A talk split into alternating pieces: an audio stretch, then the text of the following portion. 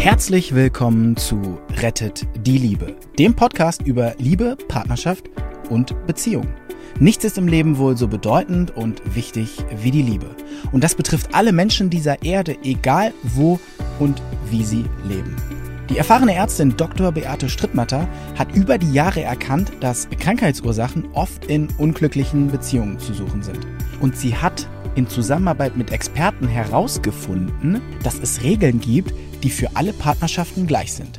Zu schön, um wahr zu sein? Dann hör einfach zu. Ich werde ganz oft gefragt, wie das mit der Dynamik bei Paaren ist, die jetzt Homeoffice machen müssen. Zunächst mal vorweg, Homeoffice ist gar nicht so leicht. Das klingt am Anfang viel besser, als es ist. Ich kenne höchstens ein oder zwei Menschen, ich meine auch die Patienten, die ich ja sehe, ich sehe ja jeden Tag andere, jüngere, mittelalte, ältere. Und ich frage alle, nur zwei oder drei haben gesagt, ja, jetzt kann ich endlich mal zu Hause sein. Das habe ich mir schon immer gewünscht. Ich will die Kollegen gar nicht sehen und das ist richtig cool. Ich kann mit dem Trainingsanzug am Schreibtisch sitzen. Äh, das sind die allerwenigsten. So alleine ist Homeoffice schon ein Problem. Alleine ist Homeoffice schon mit dem Thema verhaftet, äh, wie wie grenze ich denn meine Zeit ab? Wann fange ich denn wirklich an? Wie fühle ich mich denn überhaupt im Arbeitsfluss? Oft ist es ja so, du gehst zur Tür rein bei deinem Arbeitsplatz, alle arbeiten, du wirst von dieser ganzen Atmosphäre angesteckt. Du kannst gar nicht anders als dich hinsetzen und arbeiten. Und zu Hause äh, kann es mal sein, dass du erst die Spülmaschine ausräumst und vielleicht kennst du das noch aus dem Studium oder von der Schule. Du machst erst das, dann machst du noch das, dann musst du dringendst einkaufen und dann ist es vielleicht zwölf oder eins, bis du irgendwie anfängst. Wenn man das mal überwunden hat, dass man wirklich um halb neun am Schreibtisch sitzt, obwohl die Spülmaschine Spülmaschine nicht ausgeräumt ist, ähm, dann hat man schon viel gewonnen. Wenn du zur Arbeit gehst, dann kannst du auch nicht die Spülmaschine ausräumen. So, jetzt war die Frage, was ist mit Paaren, die zu zweit im Homeoffice sind? Sie können froh sein, wenn sie für zwei verschiedene Firmen arbeiten. Und jetzt kommen Schwierigkeiten, die vorher überdeckt wurden, weil man ja die umschiffen konnte ganz deutlich raus. Früher war es so, also früher in der Vor-Corona-Zeit, das ist ja schon früher, wir wissen nicht, wann das jemals wieder so sein wird. Früher kam man irgendwann nach Hause. Der eine hatte schon Sport gemacht, der andere nicht. Es wurde zusammen gegessen. Es war also eine Struktur in der ganzen Sache da. Man konnte sich austauschen, was in der Firma gewesen ist, wie es einem gegangen ist. Fortgeschrittene Paare haben dann sicherlich sich auch erzählt, wie, was sie gefühlt haben. Und wenn der Kollege A blöd war, wie es ihnen dabei gegangen ist. Das ist für Fortgeschrittene. Aber jetzt? Jetzt erlebt man draußen nichts mehr. Das ist schwierig. Man ist die ganze Zeit zusammen.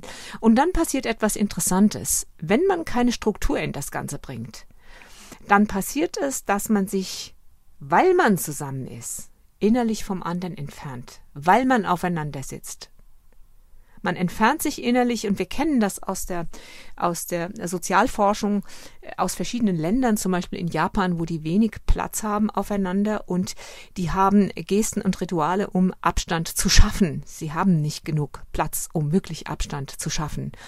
Das kann bedeuten, dass man tagelang nebeneinander herlebt, ohne sich wirklich wahrzunehmen. Und dann kommt es zu dem Supergau, man nimmt sich selbst auch nicht mehr wahr. Also erster Rat an alle im Homeoffice, absprechen, was wann ist und Uhrzeiten einhalten. Einhalten heißt, ich fange dann an und höre dann auf.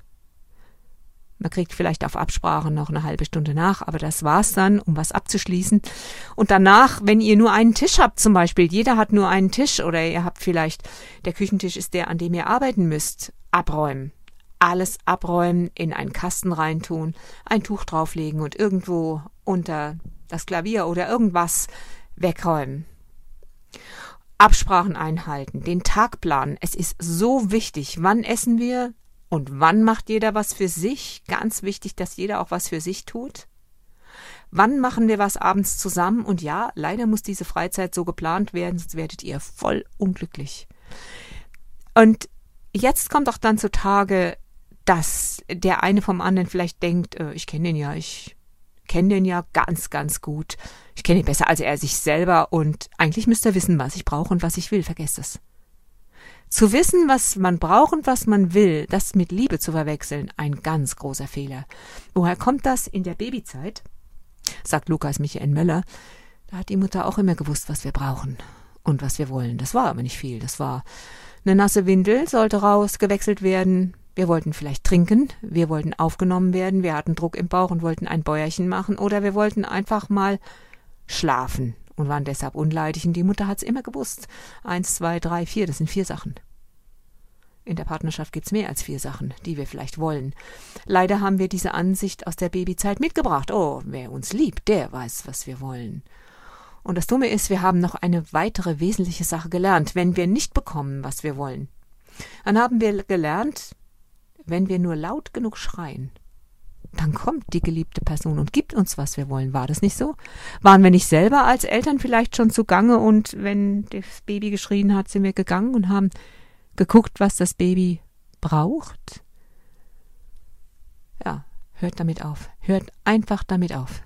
Mein 16-jähriger Sohn damals, das war es schon länger her, jetzt 14 Jahre her, der hat zu mir gesagt, ah ja, von dir kann ich doch noch was lernen. Oh, toll. Hab ich gesagt, was denn? Und dann sagt er, naja, meine Freundin kann nicht wissen, was ich wirklich brauche. Echt jetzt? Ich war platt. Ich war platt, dass er das angenommen hat und eine Freundin von mir ist Psychiaterin, die hat mir erzählt, ihre Kinder waren da, die hat vier Kinder, die sind alle so im Alter zwischen 18 und 25 und die, ihr glaubt es nicht, die glauben auch, wenn man nur wirklich den anderen genug liebt, weiß man schon, was er will. Ein großer Irrtum. Es ist spätestens jetzt Zeit, sich damit auseinanderzusetzen. So, was mit, was, was ist damit aufeinanderzusitzen? Schafft Abstand. Tut Dinge alleine. Wirklich, geht allein spazieren, geht alleine laufen. Nur wenn es wirklich, wirklich gut ist für beide, macht es zusammen. Und tu nicht tagelang was, wo du dich nicht wohlfühlst, weil du denkst, es tut dem Partner gut Bedenke auch, dass er dich vielleicht fragt aus Höflichkeit und vielleicht tut's ihm auch gar nicht gut. Hier empfehle ich die Zwiegespräche von Lukas Michael Möller. Vielleicht können wir da noch auf ein anderes Mal ähm, drauf eingehen. Und was ist, wenn man sich gar nicht sieht? Pfah, die europäischen Gesetze haben eigentlich vorgesehen, eigentlich, die haben vorgesehen, dass Partner wie Paare zu behandeln sind, wie Ehe. Umgesetzt wurde es leider nicht. Besonders an der französischen Grenze nicht, an der luxemburgischen Grenze nicht. Von wegen Auslegung, die haben einfach die Gesetze nicht angewandt. Was macht man dann? Man fängt an, sich zu schreiben. Die Medien sind ja richtig cool.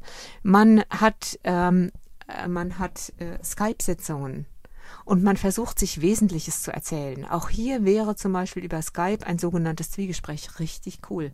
Im Kropfform, ein Zwiegespräch geht so, dass man viertelstundenweise spricht jeder über sich, nur über sich. Keine Unterbrechungen, keine Fragen vom anderen, der andere hört zu wie ein Buddha. Was geht auch über Skype? Wenn Psychotherapiesitzungen über Skype gehen, dann geht das da auch. Ähm, und dann ist der andere dran, erzählt wieder jeder nur über sich und das macht man anderthalb Stunden lang. Es gibt Anleitungen zu diesen Zwiegesprächen, ganz sicher auch im Netz. Ansonsten in meinem Buch Rettet die Liebe, da ist das beschrieben im Artikel Kommunikation, im Artikel, im Kapitel 8. Ähm, ihr, habt, ihr hättet jetzt Zeit und Gelegenheit, euch auf solche Abenteuer einzulassen. Insofern ist das Homeoffice oder gerade das sich nicht sehen auch eine riesen, riesengroße Chance. Okay, die Ehescheidungen sind in die Höhe geschnellt, habe ich gehört. Und zwar von einer Juristin, die sagt 50 Prozent mehr Anfragen nach Scheidungen. Ja, wenn Kinder dabei sind, wird's echt happig. Ähm, Italien, Spanien, 65 Quadratmeter, ohne Balkon, ohne Garten, die Kinder durften nicht raus. Tja, wer das überlebt, ist schon mal tapfer als solcher. Aber wir gehen im Moment ja nur von dem Fall auf zwei Leute aus, zwei Leute ein Homeoffice oder zwei Leute und eben kein Homeoffice zusammen und sehen sich nicht. Bis dann.